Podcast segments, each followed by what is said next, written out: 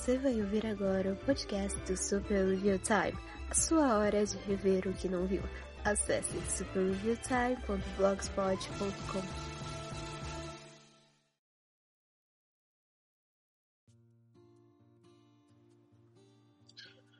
Olá e sejam bem-vindos a mais um Capan Comenta, o podcast do Super Review Time. Eu sou o Capan Katsuragi e. É... Nossa, como eu tô sem saco pra fazer as coisas. eu literalmente não faço a menor ideia do que fazer nessa introdução de podcast. Eu tô. Nossa, eu tô, eu tô com tanta coisa para fazer, mas assim, para eu não sei se vocês sabem isso, vocês sentem isso também, que quanto mais coisas você tem pra fazer, menos você tem saco para fazer qualquer coisa que seja. É, eu tô desse jeito. uh, vai ter um acabamento semana que vem, eu tenho que fazer uma pistola dando solo de isopor e. Nossa, quando eu penso em, em, ter que tirar o isopor que tá lá em cima do meu guarda-roupa, ter que limpar ele de poeira, eu sou alérgico a poeira ah, vou ter que limpar ele, eu vou ter que desenhar e cortar. E eu, eu até achei um modelo 3D para baixar um modelo assim bem básico. Ah, pra, pra servir de modelo, nem baixei.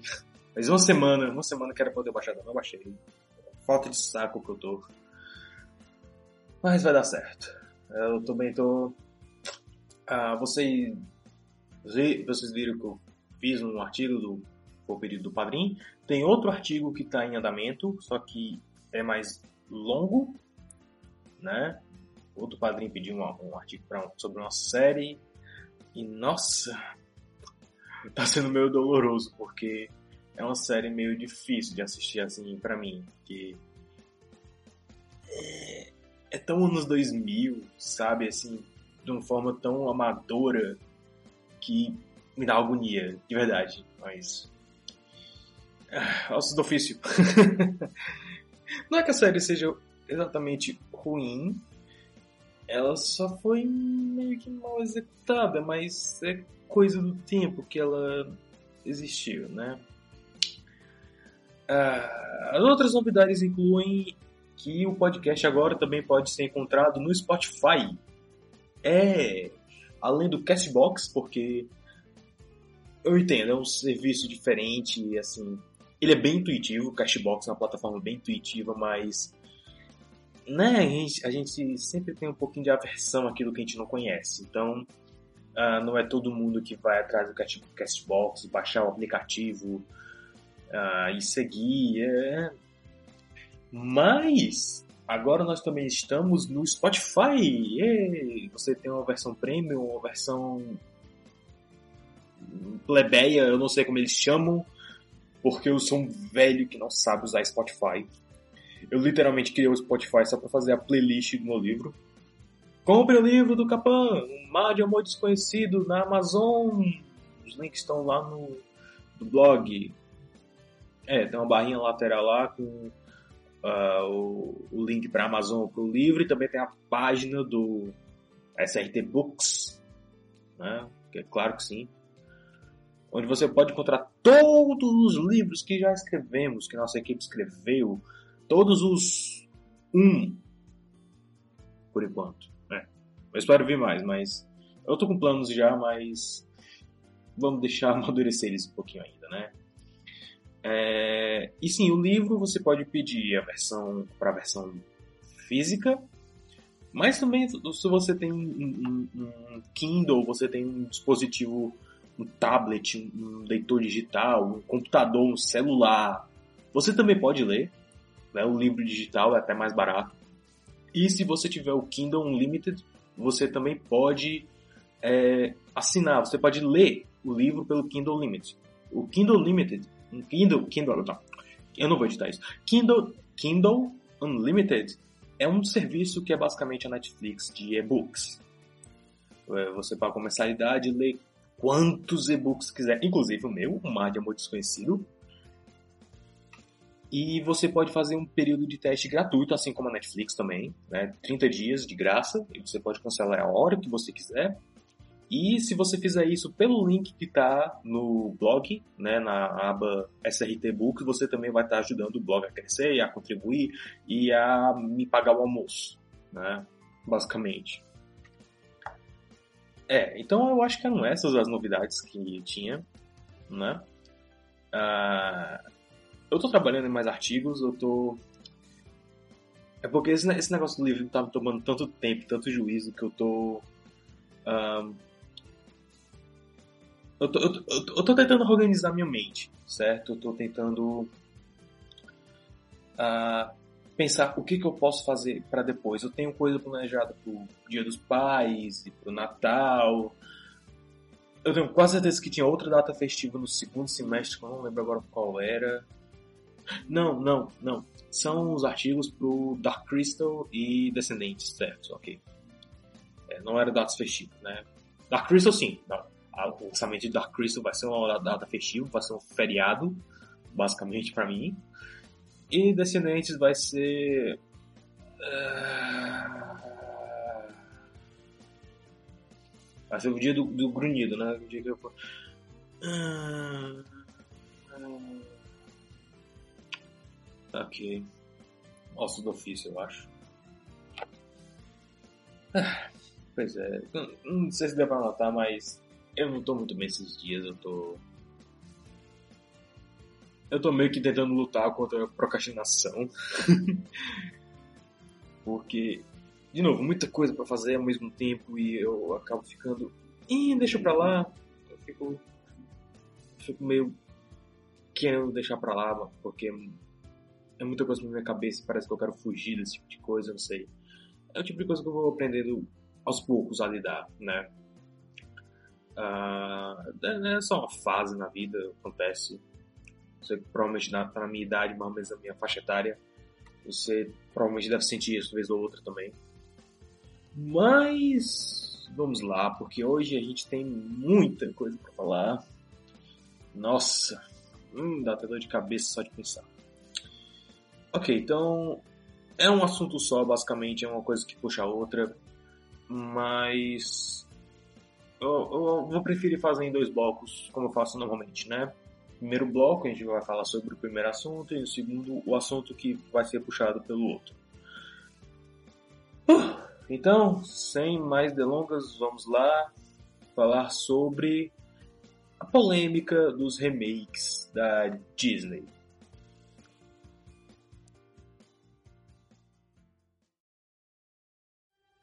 If I go with you, Will it be safe? Sure. Do you trust me? What did you just say? Do you trust me? I'm not sure why, but yes.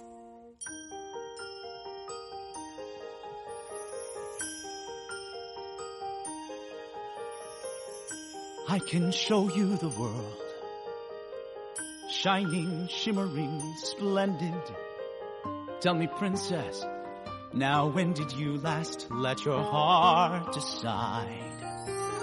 I can open your eyes, take you wonder by wonder, over, sideways, and under, on a magic carpet ride, a whole new world, a new fantastic point of view no one to tell us no.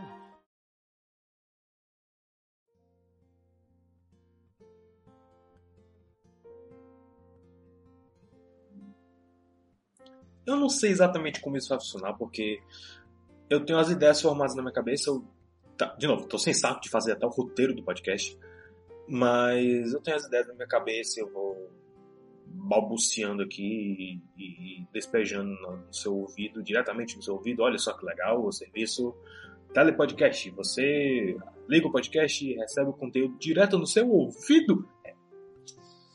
é. Meu nível de piadas também baixa muito quando eu tô desse jeito. Então, Deus abençoe meus amigos que aguentam minhas piadas.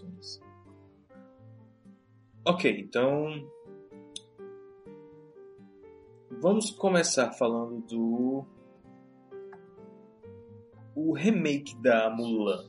Né? a gente não tem muita informação ainda. Assim, não tem. Não soltaram nenhuma imagem palpável. O que a gente tem até agora é basicamente rumor. O que a gente tem muito até agora é rumor, certo? Não dá pra ter nada cravado na pedra aí. Porque, veja bem, a, a forma como a internet está funcionando hoje é muito interessante, porque permite os produtores dos filmes ter, os estúdios, né, ter um controle maior do, do seu público. No sentido de que, pega o Aladdin, né, os rumores no começo era de que não ia ter o Raja, o tigre da Jasmine. Não sei porquê, a decisão do, do, diretor, não, não quiseram botar o, o tigre. Né? E aí eu substituí o tigre pela dama de companhia da princesa. Na época, pensei, ok, faz sentido. Né? Assim, é uma mudança que já existiu antes. Fizeram isso no musical da Broadway. Ah, na verdade, a princesa na Broadway tinha três damas de companhia, que era para fazer parte dos os três amigos do Aladdin, né? Que também foram removidos das outras versões, mas aqui é uma mudança bem-vinda, é uma mudança assim, o, o Raja não é essencial para a história, né? O Raja era, era basicamente uma forma que o, o sultão achou da Jasmine ter uma companhia, né? E ao mesmo tempo dela se proteger, né? É, e tigres são legais. No remake, talvez não viram tanta necessidade e os rumores diziam que não ia ter um Raja. Aí eu, eu acho que a internet meio que não gostou. Eles acabaram botando, né? Pode ter sido só uma, uma, uma falha na comunicação entre um press release e, e os sites e as revistas eletrônicas, mas tá aí, né? É, é, é uma forma de ver como como os estúdios podem mudar os filmes em um tempo hábil, especialmente depois do Rei Leão, que já chegamos lá. Né? A tecnologia do Rei Leão permite que eles possam mudar o filme mais rapidamente, ter uma ideia melhor de como vai ser finalizado e etc. Mulan, eu vejo que eles estão fazendo mais isso. Eles estão soltando informações aleatórias e vendo como a internet reage. O que, na minha opinião, é uma decisão incrivelmente estúpida, porque a internet sempre vai reagir de uma forma muito forte, especialmente se tratando de Disney, né? Eles sempre vão reagir de uma forma, de uma versão muito grande, ou vai ser uma celebração muito grande, e eu tô no meio termo. Eu já explico. Seguinte, uh, uma das mudanças que fizeram em Mulan é eles vão trocar o Mushu por uma Fênix até o momento, até o fechamento desse podcast, é isso que vai acontecer. Eles vão trocar um Mushu por uma Fênix. Aí lá vai o pessoal discorrer, não, mas é porque o dragão protetor da família era a própria Mulan, por isso que o Mushu não conseguiu acordar. Esse é o sentido da história. Tá. Aí vem outro, não, mas a Fênix é uma criatura grega e. É. Ok eu realmente não consigo lembrar de fênixes na China. Mas, de novo, é, eu, eu, eu sou da opinião de que, se tratando de remakes da Disney, eles deviam dar o máximo de liberdade possível pro, pro diretor e pros produtores. Porque, veja bem, quando um filme ele tem que ele ele é basicamente um remake de uma propriedade amada e antiga que passou de geração em geração. O, o, os moleques que assistiram Alice estão passando isso aos seus filhos, a seus netos e a seus bisnetos, mesma coisa com Cinderela. É uma coisa que atravessa gerações, então as pessoas vão estar muito apegadas a isso. São histórias, são fábulas, são contos clássicos, contos que por algum motivo resistiram a, ao teste do tempo e por motivos muito bons. Eles normalmente têm lições atemporais, eles têm ah, algum traço da personalidade humana que nunca vai mudar e que por isso a gente fica voltando para essas histórias e vê novas interpretações da, da mesma história. Exemplo de Cinderela e Para Sempre Cinderela, né? É, é, para Sempre Cinderela é sensacional, uma história que, que dá... Minha cadeira tá rangendo muito, desculpa. É, é um, é um filme que dá um, um novo tom, uma nova, nova luz, uma nova interpretação para a história clássica, né? Misturando com personagens reais. É interessante. Então tem um motivo para essas histórias estarem terem sobrevivido tanto tempo e por tantas gerações, né? E com o mesmo amor e com o mesmo carinho, talvez até mais, né? Mulan é uma história tradicional chinesa. É, um, é, um, é uma lenda de um poema é, que também foi passado de geração a geração, que tem outras adaptações também. E assim, a versão da Disney é uma que que se destaca das outras totalmente, né? Porque ela, ela, ela parece mais um buddy cop movie, ela é uma comédia, não é exatamente um filme de guerra, é uma animação, tem músicas estilo Broadway, é, tem o Ed Murphy. Né?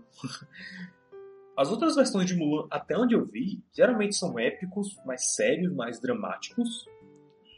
E tem, é claro, aquele desenho chamado A Verdadeira História de Mulan, onde ela é uma aranha.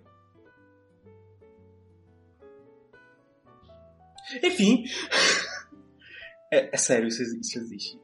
Nossa, meu Deus, esse filme existe. ela é uma aranha ou ela é um lagarto, coisa assim, eu não lembro. Mas é, basicamente Mulan e Vida de Inseto com orçamento da Good Times, da vídeo brinquedo. Nossa. Ok. Outra das decisões que eles tiveram com esse remake Disney de Mulan é que eles vão cortar as músicas, né? não vai ser mais um musical. No entanto, as músicas vão estar lá no, no background, né? como música ambiental, música incidental. Não vai ser músicas cantadas até o momento. Essas duas mudanças eu não consigo ver como uma coisa ruim.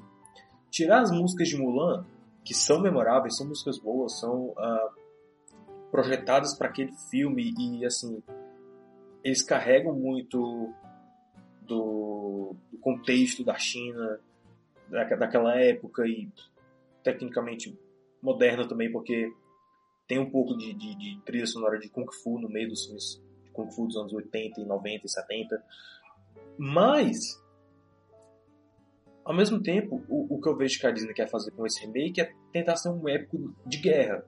Né? Eles querem dar mais liberdade. E assim, você. Nos casos do remake Disney, eu sempre vi com melhores olhos quando eles dão mais liberdade pro, pro produtor, pro diretor fazer o que ele quiser com aquele ponto de partida. Por exemplo, Pete's Dragon, né? Meu amigo dragão. Se você viu os dois filmes, você você não precisa ver. Vê o trailer, vê as imagens, você vê como são dois filmes totalmente diferentes um do outro. O primeiro se passa nos anos 40, uma coisa assim, nos anos 50, 60, não, não lembro, no interior. E é um musical, e é bonitinho, e, e, é meio brega, e tem dança, tem coreografia, e o dragão, ele é aquele ele, ele é assim, pateta. Sabe? Ele, ele é engraçado, ele é brincalhão. O vilão é basicamente a caricatura.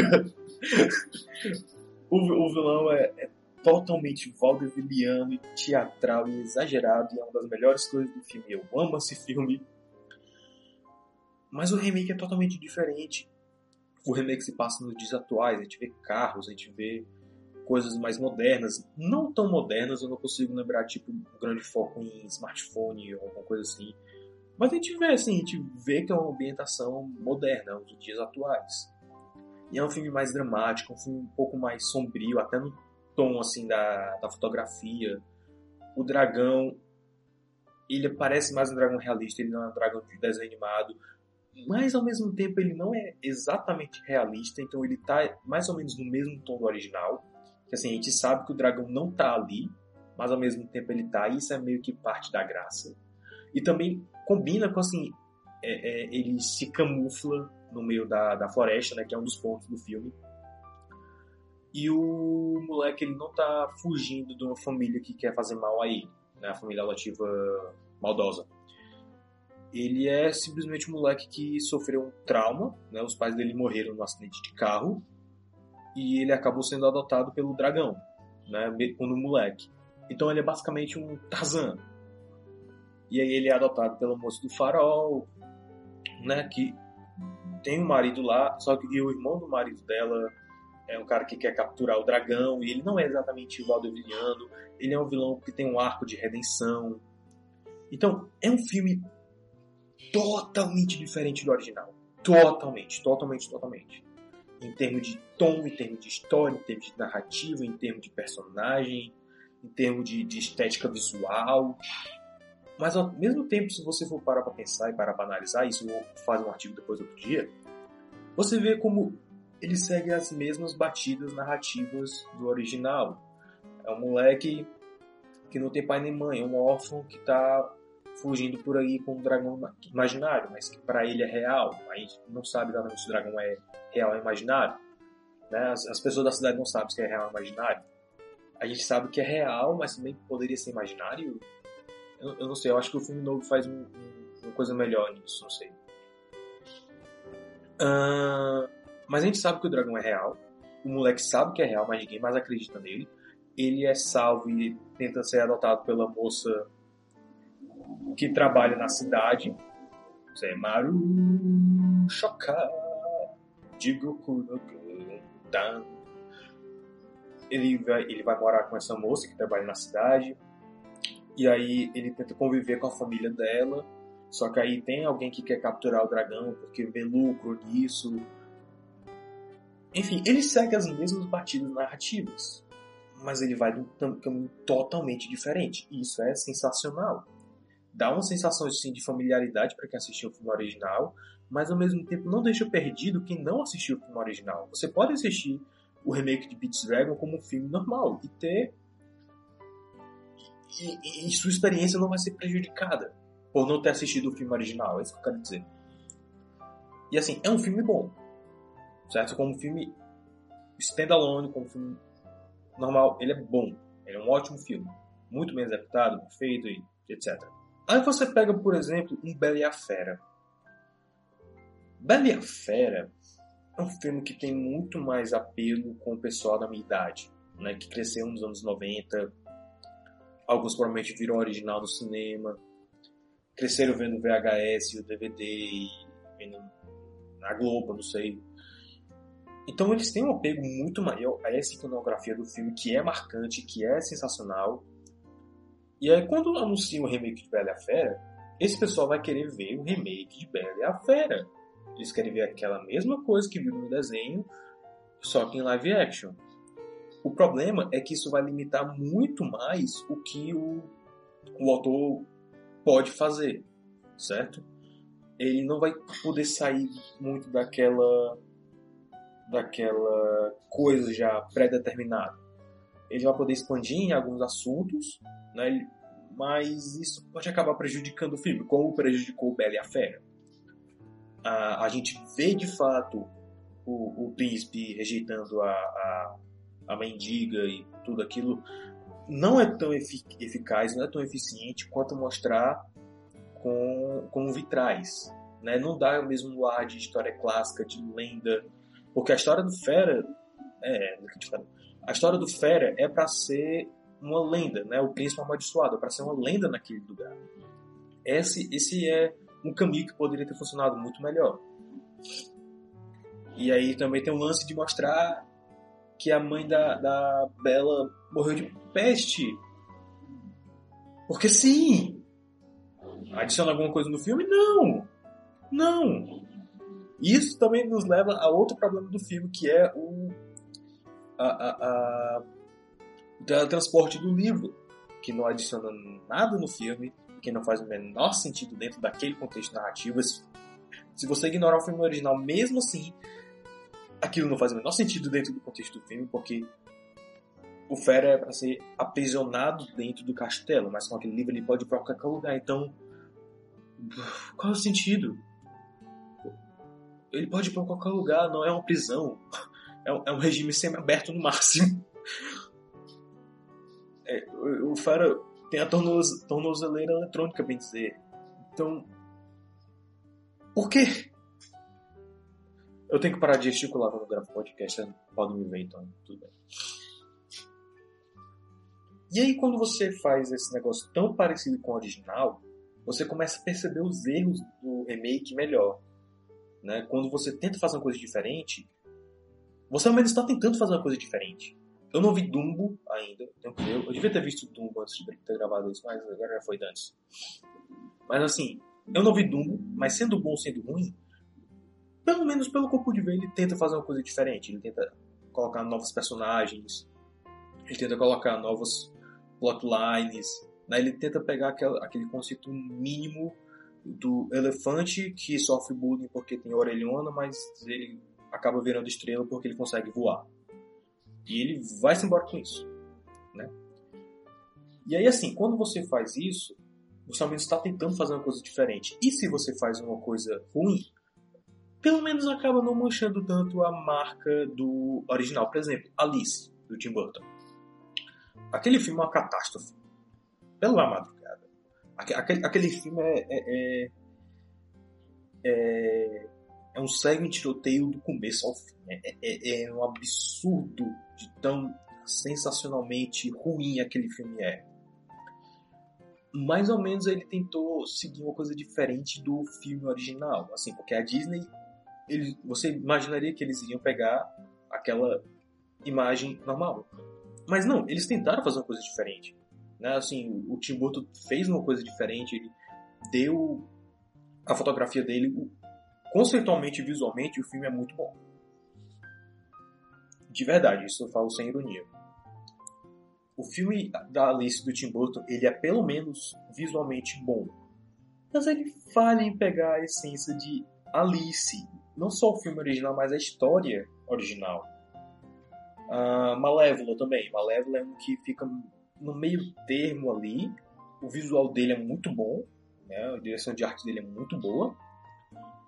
Só que ele falha em, tentar capturar esses personagens e recontar a mesma história. Porque, até porque nunca ficou muito claro se era. Se tipo. Vamos supor que Bela Adormecida tenha acontecido de verdade. E aí, o primeiro filme, Bela Adormecida, de 50. 60, alguma coisa, não lembro agora, não. 50 foi Cinderela, então foi lá pelos anos 60, enfim. Bela Adormecida original da Disney, contou aquele fato. Aí Malévola veio e disse: Não, essa não é toda a história. Veja pelo meu lado. Era isso que, que uh, a gente era levado a pensar quando Malévola saiu. A gente achava que era uma releitura do original, uma contagem da verdadeira história, tipo como foi em, em, em Wicked, né? da, da, da Bruxa Má, mas não, ele acabou contando a mesma história de uma forma diferente, acabou tipo criando uma outra linha temporal, porque o final é totalmente diferente, né? E assim, por esse ano eu consigo respeitar um pouco mais Malévola, eu consigo gostar um pouco mais, mas mesmo assim ele ele usa tanto a iconografia clássica da, da própria Malévola e das fadas que sim, eu vejo, não, essas fadas são as fadas originais, mas elas não se comportam como as fadas originais. Elas são retardadas, elas são criminalmente burras. Parece um Patrick naquele episódio que ele tenta cuidar do Gary, do Bob Esponja. Então, não é não é aqueles personagens que eu conheço e amo. Um efeito que aconteceu mais ou menos com a série dos Muppets de 2015, né? É, não, não era exatamente aqueles personagens, mas Muppets tinham desculpa, né? Que era para mostrar os personagens no mundo real, fora das câmeras. Mas esse é assunto para outro dia. uh, então, mas quando você dá mais liberdade pro, pro produtor, pro diretor fazer o que ele quiser, é, ao menos ele está tentando fazer uma coisa diferente. E aí você consegue ver melhor as falhas daquele filme específico. você não fica comparando direto com o filme original. Quando assisti Alice, eu não fiquei comparando com Alice no País das Maravilhas de 1959. Foi 58, eu não lembro, enfim. Eu não fico comparando com Alice original. Eu fico dizendo, não, dentro desse contexto, isso não faz sentido. Dentro do, do, do, da proposta que o filme me apresentou, é, essas decisões desses personagens ou essa forma que o mundo funciona não faz sentido. Quando eu vejo Bela e a Fera, né, que eu, eu carinhosamente chamo de Hermione Zé Colmeia, eu fico, ok, no original funcionava por isso, isso, isso. Aqui não funciona por isso, isso, isso. No original, na cena da dança, o Fera estava com medo, mas a Bela tentou é, dar uma segurança para ele, tentou sorrir para ele, olhar nos olhos dele. No remake isso não acontece. No original, ele tem uma progressão. O Fera, ele começa meio desengonçado, mas aos poucos ele começa a dançar melhor e ele olha para os amigos dele buscando aprovação. Os amigos dele fazem aquele aquele mesmo gesto que os, os caras fizeram pro Capitão América em Guerra Civil, né? Eles ficaram tipo, é isso aí, bro. Ela tá na tua. Cara, ela tá na tua. Vai, vai em frente, mano. Tá indo bem, sabe? Que é coisa que amigos no mundo real também fazem. No remake a gente não tem isso, por isso que a cena do baile não funciona. Entende onde eu quero chegar?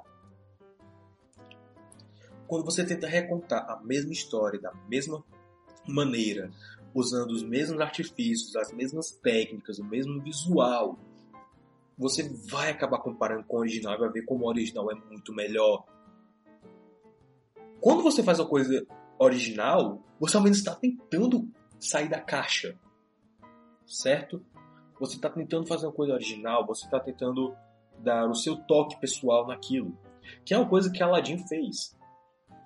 Aladdin, ele recontou a mesma história de uma forma diferente, de uma forma, o universo Uh, eu, eu, prefiro colocar assim, o Bela e a Fera, os dois filmes eles parecem que ocupam o mesmo lugar no espaço-tempo. Mesmas regras de mundo, mesmos personagens, mesmas personalidades. Embora os atores façam tudo ao seu alcance para não mostrar essas personalidades. Aladdin é diferente. Aladdin, eu consigo ver o remake acontecendo em um outro universo, um universo paralelo ao filme, da mesma forma que o musical da Broadway. O musical da Broadway é, ele segue praticamente as mesmas batidas narrativas do, do longo animado, mas ele faz mudanças o suficiente para que seja uma coisa própria, uma coisa nova. E são boas mudanças. Né? Eu diria até que o musical da Aladdin ele é até engraçado por, por, por ser autoconsciente. Né? Lá no final o, o finale do, do espetáculo, o gênio canta algo como. É, é uma história que você já. Vai passando avião então, né? É uma história que você já conhecia com uma pequena mudança ou duas. Mas as mudanças que fizemos foram poucas. Alguma coisa assim, eu não lembro agora a letra exata. É, é, mas ele, ele canta. É, It's a story that you knew, with a small twist or two, but the twist that we made was white. É uma coisa assim. O remake live action eu consigo ver da mesma forma. É, um, é uma forma alternativa de contar aquela história. Ele faz mudanças, ele dá luz a, a, a problemas diferentes naquele mundo. E a, essas mudanças afetam as outras coisas também. Por exemplo, no original, Aladdin levava Jasmine no tapete até a Grécia, o Egito, a China, né? Porque ele queria mostrar para ela um mundo novo que ela não conhecia, um mundo além de Ágraba. Isso funciona naquele filme. No novo, ele leva ela para conhecer a própria Ágraba, porque a princesa tá presa no castelo, ela não sai do castelo, ninguém conhece a princesa, a princesa não conhece seu povo. São problemas diferentes no mesmo lugar que fazem sentido, que melhoram a história de alguma forma, tornam ela diferente.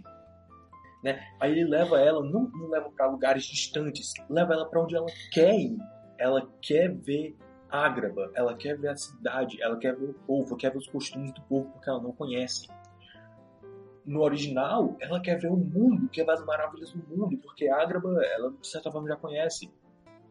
É, ela quer ver algo diferente, ela quer ver algo novo, algo fresco. Aí ele leva ela para o Egito, para a China e para a Grécia e, e, e, pro Antônio Bezerra. É coisa que ela não conhece funciona, os dois filmes funcionam. É uma forma diferente de contar, são os mesmos personagens, mesma personalidade, mas são problemas diferentes e funcionam do mesmo jeito. Os dois são é o Aladdin querendo dar para Jasmine algo que ela quer. É, porque ele se importa com ela, porque ele ama ela, ele quer agradar ela. Mas os dois fazem isso de formas diferentes que funcionam. Ah! Então, quando você dá mais liberdade pro, pro diretor, os produtores, é mais, é mais fácil de, de, de poder fazer algo, algo que tenha valor. Algo novo, fresco, interessante. Porque quando você para pra pensar, a gente está recontando histórias como qualquer outro estúdio. Como surgiram trocentas versões de Bela e a Fera, trocentas versões de Aladdin, trocentas versões de Pequena Sereia, quando esses filmes saíram nessas versões piratas que você conhece, da Good Times, da Vídeo Brinquedo. Não, Vídeo Brinquedo faz mais Pixar. Good Times é que faz os, os, os clássicos, né? Mas a Toei também fez. Uh, tem a versão da Toei de Aladdin, de Pequena Sereia, que inclusive eu já mencionei no blog, eu fiz uma resenha de Pequena Sereia da Toei no blog. Depois vocês dão uma olhada, é bem, interessante o desenho, de verdade. É, ele, ele é mais fiel ao conto original. Então, teve um, um pequeno seria um tempo atrás, que inclusive eu vou atrás de resenhar, tem na Netflix. Eu vou atrás de resenhar também, porque eu tenho interesse em ver como eles recontam a mesma história de formas diferentes. Bela e a Fera teria sido muito mais interessante se eles tivessem dado um twist assim, certo? Ou então se fosse uma sequência, sei lá, uh, se por algum motivo a Bela que virasse a Fera, eu não sei. Aí, aí seria A Bela é a Fera. Uau, isso ficou tão retardado, mas tão interessante ao mesmo tempo. Enfim, eu, eu, eu, eu tô escrevendo um artigo fazendo remake da Bela Fera, tá? Então, deu, deu algum tempo pra eu amadurecer as ideias, mas vai ser um artigo interessante. Então, se ele, mas se eles tivessem feito isso, tivessem tentado fazer uma coisa diferente, né? E assim, eles podem pegar a iconografia do filme original, eles podem tentar fazer o filme original como uma versão live action realmente. E assim, a, o design de produção de Bela Fera não é necessariamente bom, mas eu, eu consigo ver onde eles estavam querendo ir com aquele conceito. Aladdin funciona muito melhor, mas. De novo, aquele filme é sensacional, meu Deus do céu. Filme sensacional, Aladdin. Ah. Ok. Uh, e outra coisa, sequência eu, eu, tenho a impressão de que é um pouco mais fácil de fazer, sim, pro estúdio, né, hoje, porque a gente teve Mary Poppins Returns e Christopher Robin, que os dois foram sensacionais, espetaculares. Eles conseguiram capturar a essência do original, não só do filme original, mas dos livros também e conseguiram fazer uma coisa própria. Mais ou menos o que Aladdin fez. Ele pegou pouco do desenho original, um pouco da Broadway e até um pouco de Ladrão de Bagdá, que foi um dos filmes que inspirou o Aladdin 92. Juntou eles no caldeirão e usou isso como ponto de partida para a própria história. Esse, esse plot point da princesa querer conhecer a cidade porque ela não sai do, do castelo é uma coisa original. Não tá nem Ladrão de Bagdá e nem nas duas versões de Aladdin. Não, ao menos não dessa forma. Na Broadway. Ok, eu confesso. Ai, Kamen Go, go, let's go. Akuma no Gundam. A versão da Broadway eu confesso que eu só vi uma vez. Assim, completo no YouTube e tal o espetáculo mesmo, mas eu não consigo lembrar se se esse plot point existia dessa forma como foi no remake. Mas eu tenho quase certeza que não, porque eu provavelmente lembraria. Enfim, com isso dito, uh, eu creio que mencionarem uma Fênix em Mulan pode ser uma falha na comunicação, como já aconteceu antes no Rei Leão né, que ninguém sabe exatamente se era Kimba ou se era Simba. Isso causa uma confusão que perdura até hoje. Tem um vídeo sensacional do Yesterworld sobre isso. Eu dei meus dois centavos de opinião, mas a opinião dele é bem parecida com a minha e o vídeo do Yesterworld tem, Yesterworld tem mais informações sobre isso. É um vídeo específico só para isso que eu não pude cobrir no, no meu artigo do Team Walt. Né? Então, se você tiver interesse em entender inglês, vá lá porque vale muito a pena. Por isso eu digo, pode ser uma falha de comunicação.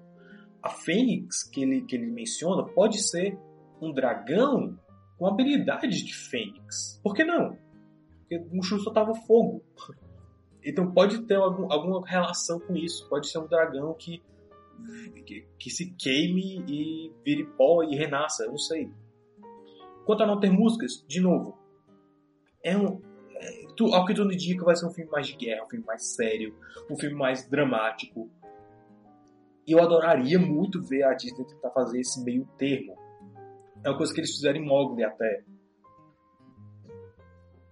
Eles tentaram pegar algumas coisas do original, algumas coisas do livro, né, especialmente o tom.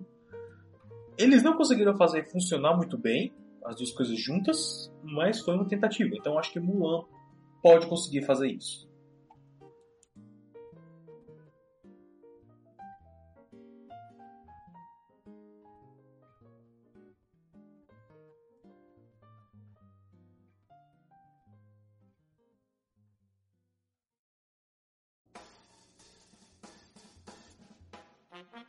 Você está ouvindo o podcast Super Review Time. Acesse superreviewtime.blogspot.com.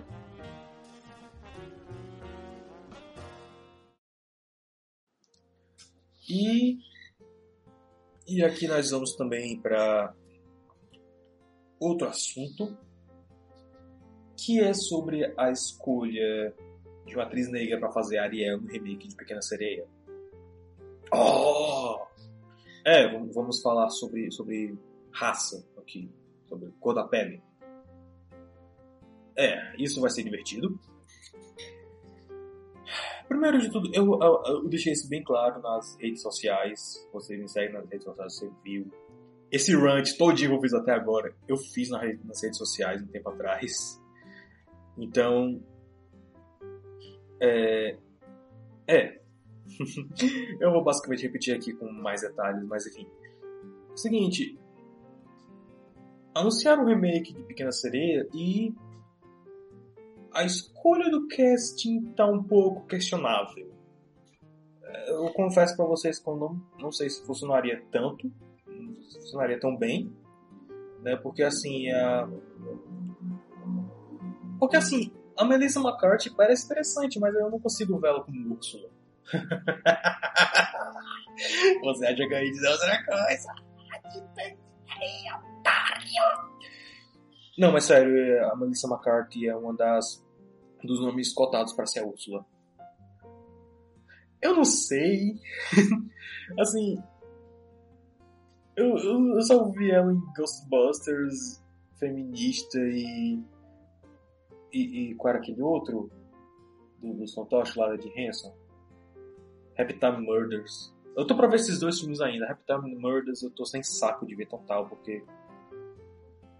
Eu sei lá. Não é o tipo de filme que. Assim, o tipo de história que, que vá atrás, então não sei.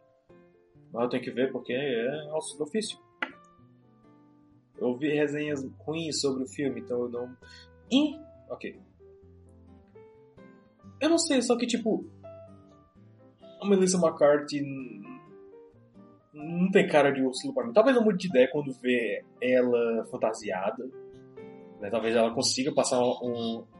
Minha cadeira tá gente. Talvez ela consiga fazer uma boa interpretação da personagem. Eu não sei. Ela tem um tipo físico para ser a Úrsula. Mas de novo, eu não sei exatamente qual a direção que eles estão indo aqui? Né? Se, se vai ser. Eu realmente não consigo pensar. Eu, eu, eu literalmente não consigo. Fica muito estranho, sabe? Pensar Pequena Sereia em, live action desse jeito, assim, pegando as referências narrativas do longo original de 89. É muito estranho. Mas vamos lá. Ariel, agora, no remake, ela é uma atriz negra que canta muito bem, que eu não faço a menor ideia de quem seja. A única coisa que eu sei é que ela parece que fazia dupla com a irmã gêmea dela em algum lugar antes, né? um programa da Beyoncé, uma coisa assim.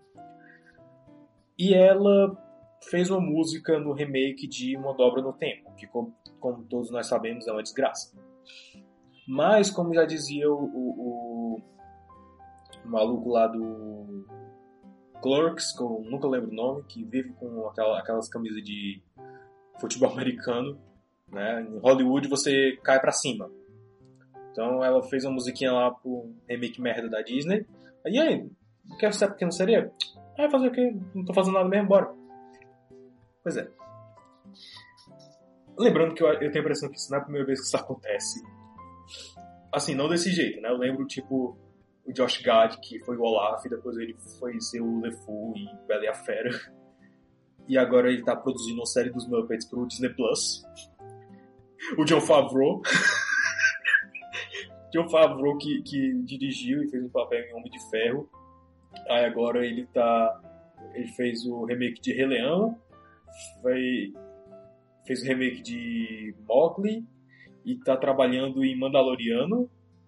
E eu tenho quase certeza que mais alguma coisa que ele não anunciou ainda. Então, é. em Hollywood você cai pra cima. Tá. É... Eu não tenho problema nenhum com a Ariel, a Ariel ser negra. De verdade. Até porque isso já aconteceu antes. Na própria Disney. É, só que você não se lembra disso. Porque ninguém assistiu Once Upon a Time. pois é. Ah, não, mas Ariel em Once Upon a Time era branca e era ruiva. Ariel, sim. A Pequena Sereia mesmo era a Úrsula. Você se lembra, né? É, a filha do Tritão era a Úrsula. E ela era uma sereia. E ela era negra. E ela era filha de uns caça-fantasmas. Pois é. então. É. Não, não, não age como se isso fosse uma novidade muito grande. Claro, ela tá carregando o nome da Ariel. Só que, veja bem. Ela é uma sereia. Nunca foi explicado exatamente, até onde eu sei, o, a origem das sereias. Na minha mente, na minha mente, sereias descendem dos gregos, por causa de toda a história de Atlântida, né? Porque o reino da Ariel, em Pequena Sereia, é Atlântida. Então eu pensei, não. Então eles devem descender dos gregos, que acabaram mutando, né? Sofreram alguma mutação ou magia, eu não sei, para sobreviver e fizeram isso. Alquimia, quem sabe, não sei. Então, na minha mente, na minha cabeça, os sereianos são descendentes de gregos. Então, eles deviam ter traços gregos. Mas, como isso nunca foi explicado, né, assim, oficialmente, até porque é desnecessário, então, ok. Outra. Pequena Sereia é um conto dinamarquês. O povo dinamarquês é um povo caucasiano, um povo de pele branca, cabelo claro, cabelo preto, até onde eu pude ver. Então, sim, faria sentido Ariel ou os serianos daquela região terem essa proximidade racial com os dinamarqueses. Por outro lado, de novo, nunca foi explicado a origem das sereias no universo de Pequena Sereia ou na Disney em geral. Nunca foi explicado. Então não é muito estranho pensar que ela poderia ser negra. Por que não? Até porque nos musicais da Broadway, o Rei Tritão, se não me engano, o, o casting original, o Rei Tritão era negro. E Ariel tinha irmãs negras no musical. Então não é muito diferente, não, não faz muita diferença. Fora que, assim, como eu disse, o povo dinamarquês é um povo branco, de olho claro, cabelo claro, cabelo preto, enfim, e o povo caucasiano. E talvez Ariel ser negra no novo filme seja um dos motivos que faz o Eric se apaixonar mais por ela. Porque ela, ela não é só algo diferente, assim, ela é meio peixe, ok, é uma diferença monstra. Mas ela tem um tom de pele diferente, ela parece diferente. Então ela ela chama atenção aos olhos dele. Entende? E assim, é natural. É natural isso acontecer. Quando. Uh, me criticar muito por isso, mas eu não tô nem aí. É um tom de pele exótico para eles. É um tom de pele diferente para eles. Então ele fica intrigado por ela e acaba se apaixonando por ela, por ela ser diferente. Ela basicamente é a Otome rara, Otome roqueira rara e diferente. Quando algo é diferente chama a atenção naturalmente, então poderia ser um dos motivos principais para ela é, é, captar, captar o olhar do príncipe. Claro, claro, totalmente poderia ver isso. Eu tenho quase certeza que a Disney vai acabar cagando isso com botando dinamarquês negro no meio, né? Porque é a Disney. Porque assim, veja bem, é, eu não acho que seja ruim Ariel ser negra. O problema é o motivo que a Disney está fazendo isso. Certo? O único motivo que a Disney está botando uma, uma Ariel negra no remake é para ganhar bafafá, é para fazer onda, é para atrair atenção nas redes sociais, é propaganda de graça. Todos vocês que estão reclamando estão fazendo propaganda de graça. Vocês que estão reclamando por reclamar, estão fazendo propaganda de graça. Eu estou fazendo propaganda de graça. Mas eu sou um retardado que fica babuceando coisas aleatórias na internet. Eu posso. eu tenho direito de fazer propaganda gratuita para Disney. Porque assim, o pessoal acha que assim, porque eu sou muito fã da Disney, porque eu estudo Disney e, e escrevo antes enormes sobre a história da Disney, sobre o lado corporativo e sobre o lado artístico, o lado histórico, blá blá blá blá blá. Vocês acham que eu vou amar tudo que a Disney faz? Não. Quando a Disney faz merda, eu sou o primeiro a dizer que a Disney tá fazendo merda. Bela e a Fera, eu disse que a Disney tá fazendo merda. Descendentes, engraçado porque desde a primeira vez que eu vi o trailer, os primeiros acordes do filme, eu disse: Isso vai ser uma desgraça. E foi. Não pelos mesmos motivos que eu esperava, mas foi.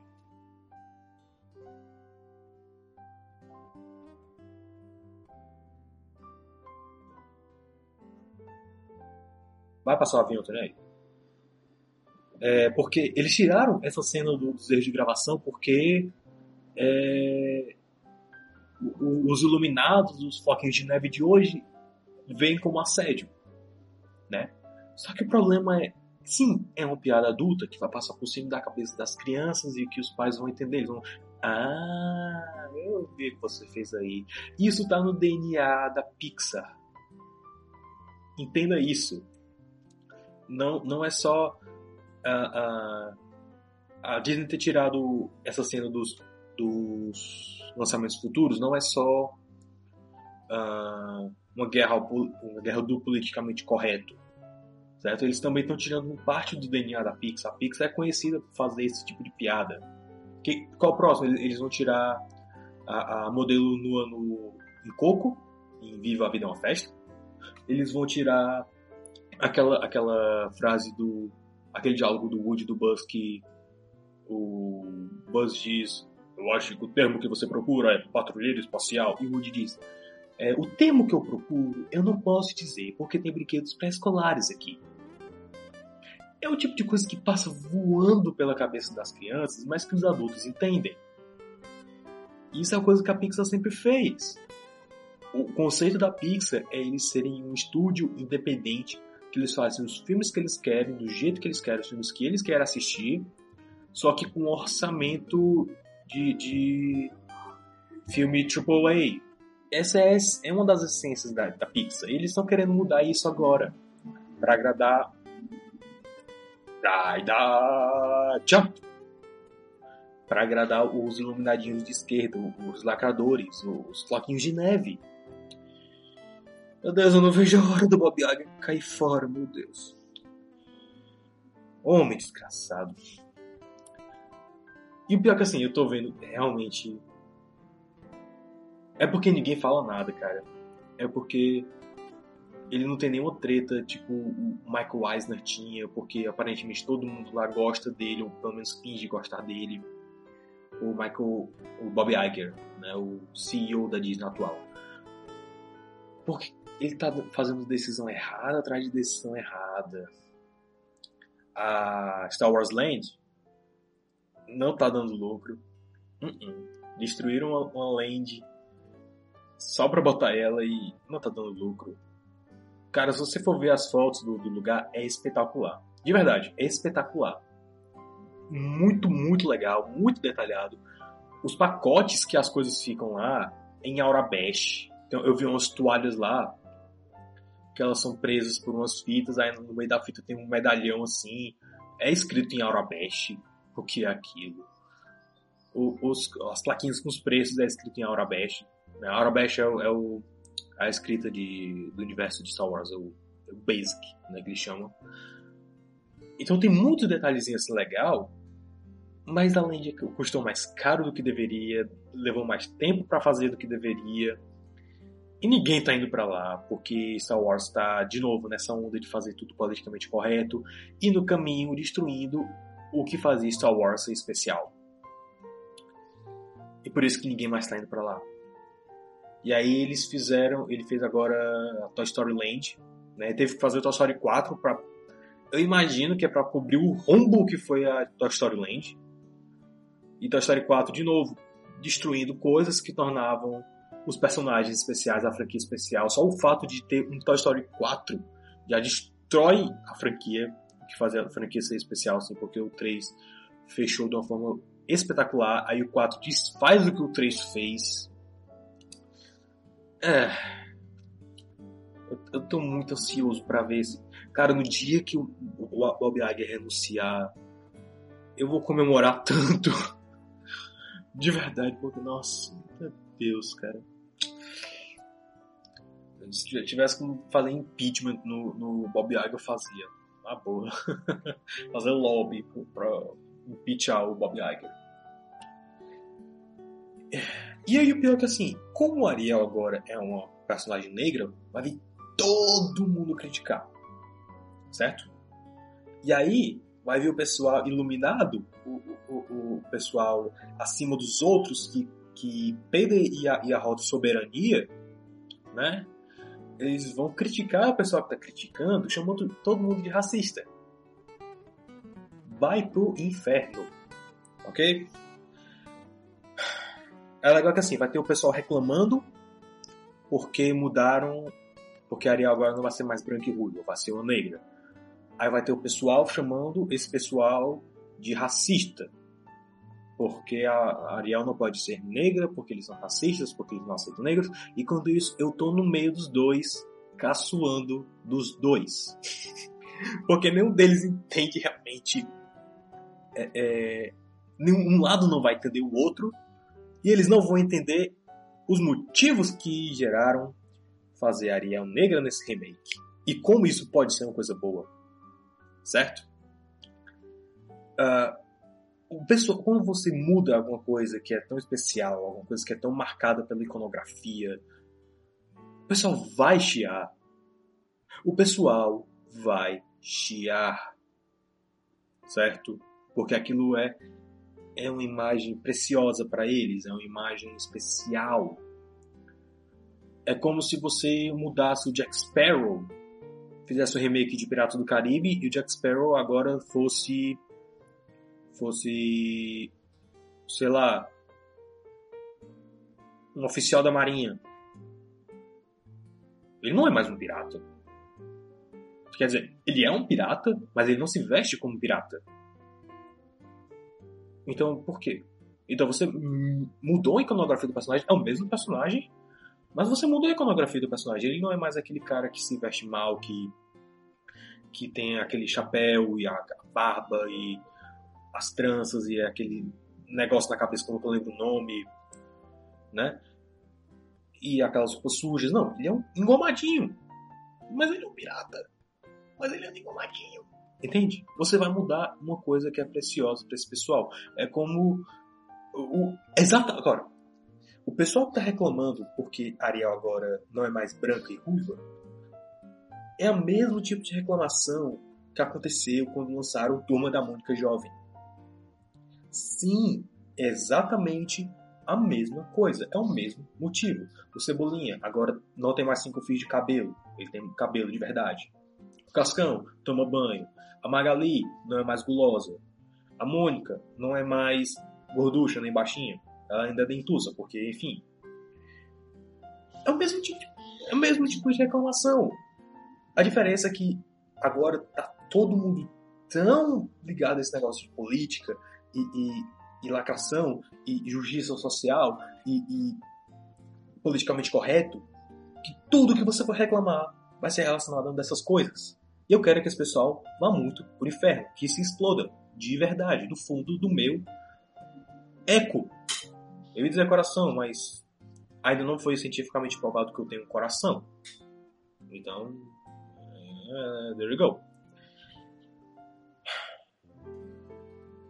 E assim, essa, eu, eu, só, eu, só, acho graça, cara. Essa altura eu só, eu só consigo achar graça porque uh, você pode ter argumentos, você pode argumentar o quanto for, e ainda assim você vai sair como racista da história, você vai sair como vilão da história. Então, assim, se você uh, não escuta argumentos sobre por que não gostou da Ariel não ser mais uma branca e ruiva, ou se você simplesmente acusa de racista sem provas, baseado no seu achismo retardado.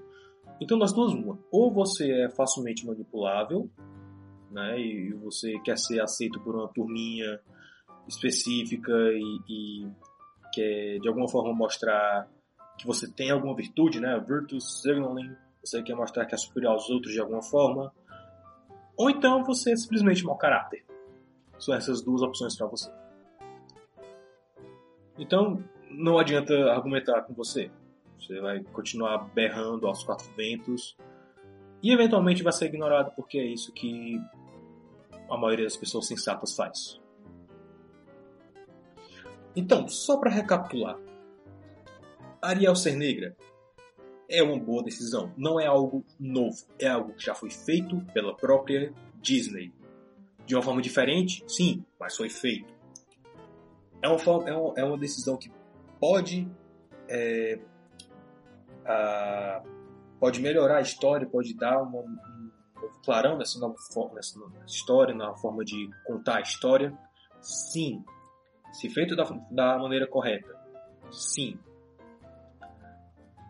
Porque se é para ser do jeito que eu tô pensando, como eu descrevi, né? Porque ela é diferente das outras meninas que o, o príncipe Eric vê, Uh, e por ela ser negra, ela vai chamar a atenção dele. Então, sim. É uma boa decisão, é algo que pode fazer sentido, é algo que pode melhorar a coisa da história, mas se eles respeitarem essa questão étnica dinamarquesa, né? Todo mundo na Dinamarca for branco e olho azul e olho escuro, cabelo escuro, cabelo claro. Mas, ao mesmo tempo, se você não gostou dessa decisão, você tem todo o direito de não gostar. Certo? Porque Ariel é uma personagem amada por você, é um, é um ícone, né? é um, um visual marcante que marcou a sua infância, está marcado na sua memória afetiva, e você tem todo o direito de não gostar dessa decisão. Você tem todo o direito de querer realmente uma releitura do clássico animado de uma forma live action. Mas eu peço que você entenda que é melhor assim. Porque se o filme for ruim, não vai manchar aquela imagem que você tem do filme original, como Bela e a Fera potencialmente pode fazer. É... Então, repensa um pouco o que eu falei e vê que realmente pode ser uma coisa boa. Né? O filme original vai estar lá. É, se o filme for bom, ótimo, vai ser um filme bom. É um filme bom. É, é digno. Se não for, vai ser uma desgraça, mas ao mesmo tempo não vai manchar a imagem que você tem do original. E talvez você até consiga ver melhor as qualidades dele, né? Porque você não vai estar associado àquela, àquela imagem que você já tinha antigamente. Ah, e para aqueles que simplesmente berram racista quando alguém reclama que mudaram a fisionomia, a aparência física da Ariel, exploda. Mil pedaços. De verdade. Eu não ligo. Isso é um peso morto. É.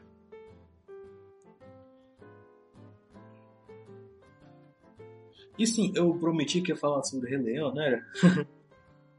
Rei Leão é um filme que não precisava existir, o remake, e que seria muito mais interessante. Olha, esse é um filme que poderia ser é, é, é melhor aceito até do que Pantera Negra, porque Pantera Negra é um saco. Rei Leão poderia. Quer saber? Eu vou, eu vou deixar isso para outro dia. Eu vou deixar, eu vou deixar fazer um artigo inteiro só sobre como poderia ser um remake de live action de verdade de Rei Leão. Porque o que a gente tem aí é a animação. Embora, mesmo que o John Favreau diga, não é animação. Você diz, John Favreau, isso, isso, isso é um contorno, isso é um boneco, né? Digital, sim. Você teve que irrigar ele, sim. E aí você teve, teve que mudar a posição dele frame por frame, sim. para que ele pudesse, é, ter a ilusão de movimento, completamente. Você entende o que você fez? Sim. Isso é uma animação. Não é animação. Vai se lascar, velho desgraçado. É. ah. Então é isso. Ah, se você ficou ofendido, repense suas atitudes. Porque assim, eu realmente eu só ofendi quem eu queria ofender. Eu ofendi a um grupo muito específico de gente. Eu espero que tenha ofendido. Porque a gente tá ficando com o saco cheio já disso. Porque a gente tá chegando num ponto que a gente não pode ter mais opinião de nada. Né? Porque qualquer coisinha que você disser agora é, é, é racismo, é sexismo, é nintendismo, é cachista e. Cara, na moral, eu só ignoro vocês, eu ignoro esse tipo de opinião. No máximo eu tiro sarro. porque vocês são tão retardados e Ok, não, não exatamente vocês, mas a forma como vocês expressam opiniões e, e se isolam na sua bolha para não ver as outras coisas, para não ver a coisa de uma forma diferente. Eu tô aqui no meio, tá? Eu esse ponto eu sou muito historiador Disney. eu tento ver os dois lados da coisa. Eu tento ver, ok, eu, eu, okay. Ah, como que eu posso colocar em palavras? Tudo que eu fiz até agora nesse podcast é resultado de uma análise que eu fiz. Eu tentei formular uma teoria, uma tese e testando. E aos poucos eu vi que alguns padrões vão se repetindo. Né? De novo, eu não sou especialista em nada. Né? Eu, eu sou só um maluco que tem muito tempo livre. Mas eu realmente amo cinema. Eu amo a Disney, eu amo o que essa empresa representa, eu amo que seus filmes representam, o que eles tentam fazer. E eu amo que eles estejam tentando fazer os remakes. Certo? O meu problema é mais o tipo de filme que eles estão fazendo. Né? Que assim, a gente não precisava de um remake de Bela e a Fera. Não precisava. Sabe do que a gente precisava? Um remake de Espada era a Lei. Um remake de Caldeirão Mágico um remake de. Qual era outro? Tinha outro também, agora não me lembrando. Dumbo, talvez. A gente talvez precisasse de um remake de Dumbo. Né? Porque assim, o filme original é muito bom, mas. É... Ok. O filme original talvez não se sustente tão bem como hoje, talvez tenha ficado um pouco mais antiquado, teve de narrativa, mas ainda é muito bom mesmo com isso na equação é muito bom. Mas talvez a gente precisasse de outro Dumbo. Talvez. Uh, Droga, cara, tinha um. Ah! Peter Pan. Não, Peter Pan já tem um desenho animado. Enfim. Eu tô só devagando agora. eu tô só devagando agora. Se você tá ouvindo isso até aqui, você é guerreiro pela madrugada. Ok, então isso eu acho que isso era tudo que eu tinha. Eu não sei se fez sentido, não sei se eu completei alguma ideia, mas eu espero que eu tenha dado o suficiente para você mastigar mentalmente, né? Então, só para recapitular. Ariel ser negra é bom, pode melhorar a história. É só por causa da representatividade? Não, a Disney está forçando isso para ter propaganda gratuita. Quem não gostou da Ariel como negra é racista? Não. Menos não necessariamente. É, Ariel é uma imagem muito firme na cabeça das pessoas. Então, se você vai mudar isso, é como se você transformasse o Mickey Mouse num pato. Remakes da Disney são uma coisa necessariamente ruim? Não. A Disney tem feito, tem feito remakes desde os anos 80, 90. Né? 101 Dálmatas, Flubber, Herbie. Herbie tem uns 30 filmes. Flubber tem uns 4. Aliás, a Disney tem feito remakes de filmes dela desde os anos 60. Né? Tem. Mowgli tem uns quatro filmes, uma coisa assim. Então, a Disney fazer remakes não é, deles mesmos não é uma coisa nova, não é uma coisa que vai parar tão cedo. Uh, mas eu defendo isso, eu defendo que cada diretor, cada produtor tenha liberdade suficiente para fazer seu filme uma coisa nova, uma coisa fresca, uma coisa interessante e que se ele não quiser é, se ele não quiser se apegar muito ao material original, né, ao filme original, ok, desde que tenha na, desde que ele fique uh, firme em adaptar o material original, coisa que o Tim Burton não fez, a Linda Wolverton não fez quando produziu Alice, não o remake de Alice. Aliás, sabe como é que esse filme da Ariel poderia ficar bom? Realmente, reconta a história original, o ponto original. Certo? Eles vão manter as músicas, pode ter certeza disso. É muito improvável deles não botarem as músicas, porque Ariel, Aladdin, não, Ariel, Pequena Sereia, Aladdin, Bela Fera, todos eles vieram no momento da renascença Disney. Momento onde a música Broadway, esse estilo de narrativa era muito forte nos filmes, né? Quando eles começaram a fazer realmente intencionalmente, porque até então eles fizeram meio que sem querer. Tem um vídeo fantástico sobre isso. Uh, porque os, as músicas dos filmes Disney são nostálgicas, uma coisa assim, só que em inglês. Você for pesquisar, eu vou ver se eu deixo na descrição desse podcast, no Cashbox. Não sei como vai aparecer no, no Spotify, mas enfim, no Cashbox dá pra olhar. Então, é, a música é uma parte muito integral dessas histórias, dessas narrativas. Eles não vão perder a oportunidade de fazer. E todos eles tiveram versão para Broadway, então é mais um motivo assim de novo, é um padrão que eu tô vendo. Né? Bela e a Fera, Aladdin, Pequena Sereia, todos eles tiveram musicais para Broadway, todos, todos eles são da Renascença. E todos eles, nos seus remakes, tiveram as músicas dos originais, como alguma nova. Mulan fez parte da Renascença? Sim. Tem um musical da Broadway? Não. Então, eles não vão botar. Eles querem fazer uma coisa mais épica, coisa de guerra, mais dramática mesmo. Né? Pelo menos é, é como eu tô vendo os rumores estão vindo. E tinha algo mais. Eu acho que era só. Uh, eu tenho quase certeza que eu perdi o raciocínio em algum lugar aqui. Right, uh, kick! Um... É, então acho que é isso. então vamos ver mais informações, vamos esperar sair mais informações da Pequena Sereia. Se o visual da, dessa atriz com Maria ficar ruim, eu vou ser o primeiro a criticar. Pode ter certeza disso. Conceitualmente até agora, tá ruim? Não. A execução pode falhar? Sim, pode. Totalmente pode. Se falhar, eu vou ser o primeiro a dizer que tá uma desgraça. Certo? Então, era isso que eu tinha para hoje.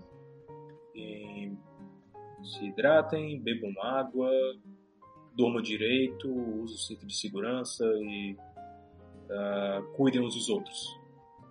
É, vamos tentar entender os outros.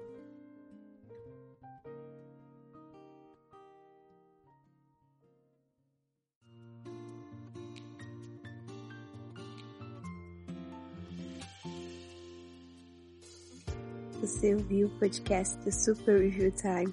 Para mais resenhas e vídeos de coisas semi-obscuras, acesse superreviewtime.blogspot.com.